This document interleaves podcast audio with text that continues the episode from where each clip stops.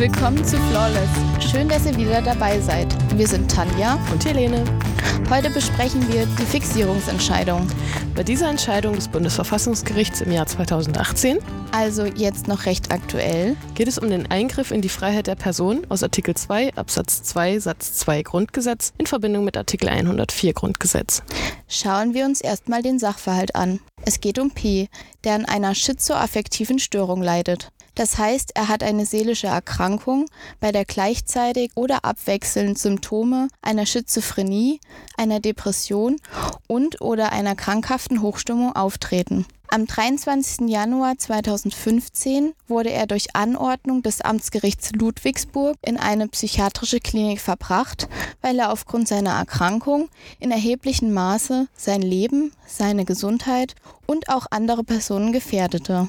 Am Tag seiner Unterbringung wurde P. auf ärztliche Anordnung mittels der sogenannten Fünf-Punkt-Methode fixiert. Das heißt, er wurde an sämtlichen Gliedmaßen und mit einem Bauchgurt am Bett festgebunden. Laut Klinik habe er sich bei einer früheren Unterbringung provokativ und bedrohlich verhalten und auch bei dieser Einweisung sei die Situation angespannt gewesen, sodass die Fixierung nach ihrer Ansicht notwendig war. Genau, und in den Folgetagen habe man immer wieder versucht, ihn loszubinden. Allerdings habe P sich weiterhin gefährlich verhalten Insbesondere hat er Dinge geworfen und Einrichtungsgegenstände zerstört, sodass erneute Fixierungen wieder notwendig waren.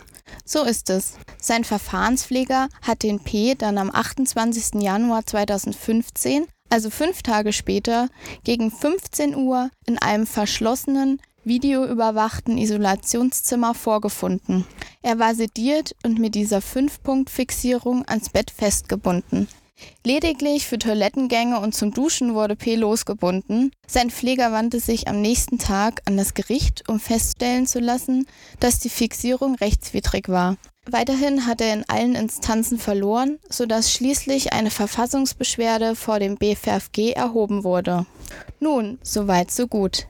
Helene, jetzt erzählst du uns etwas über das Urteil und wir widmen uns dann den Problemen des Falls. Dankeschön. In der Zulässigkeit muss man sich erstmal mit der Beschwerdebefugnis genauer auseinandersetzen. Denn nicht P hat Verfassungsbeschwerde erhoben, sondern sein Verfahrenspfleger.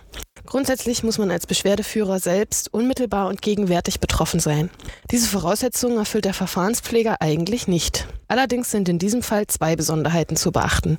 Erstens, der Betroffene hat eine so schwerwiegende psychische Krankheit, dass er seine Rechte nicht im eigenen Namen geltend machen kann. Zweitens ist ein Verfahrenspfleger im Sinne des FAMFG ein selbstständiger Verfahrensbeteiligter und kann die gleichen Rechte geltend machen wie der Betroffene selbst.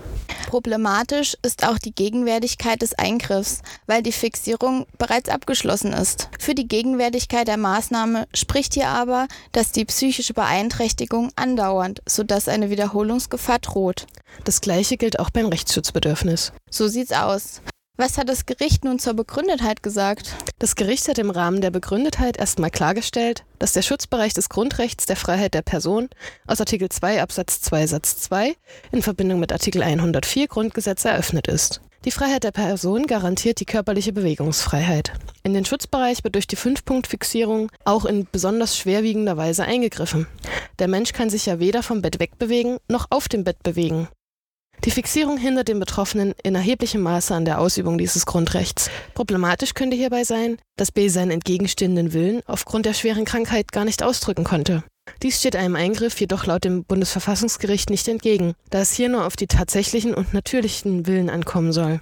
Im Rahmen der Rechtfertigung kommt es maßgeblich darauf an, ob es sich um eine bloße Freiheitsbeschränkung oder um eine Freiheitsentziehung handelt. Für Freiheitsentziehungen sieht Artikel 104 Absatz 2 Grundgesetz besondere verfahrensrechtliche und materiellrechtliche Rechtfertigungsmaßstäbe vor.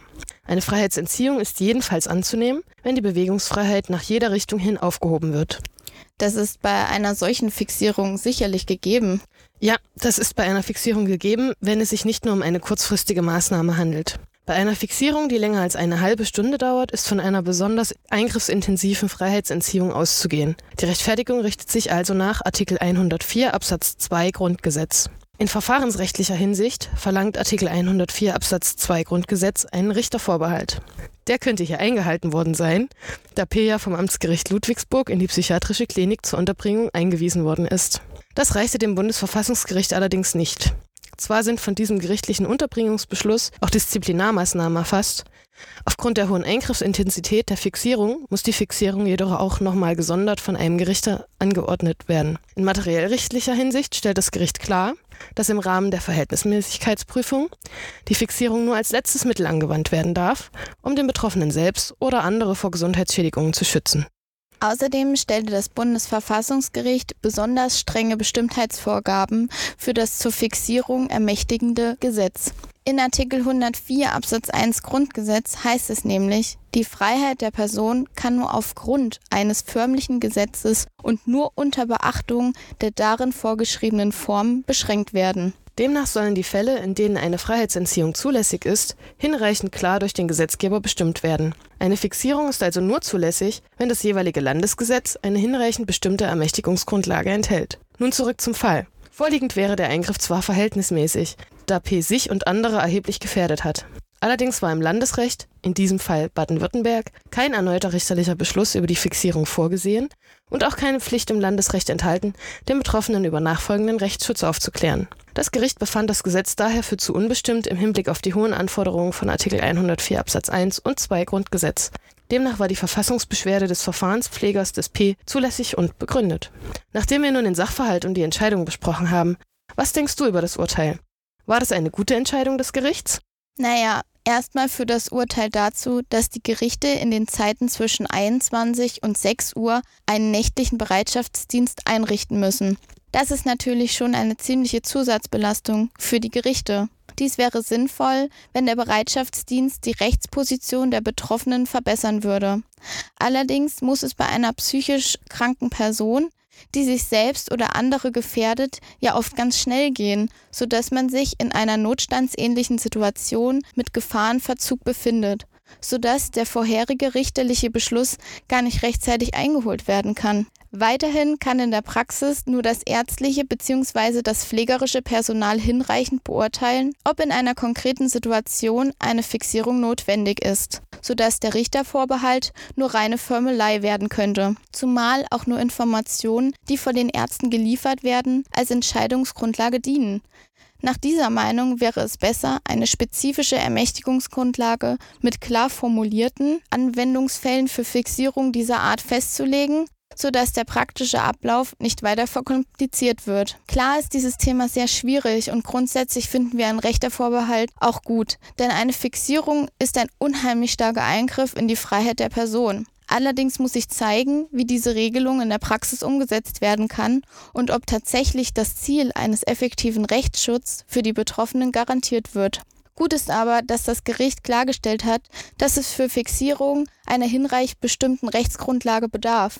Nun zum Allerwichtigsten, die Klausurtipps. Helene, erhelle uns.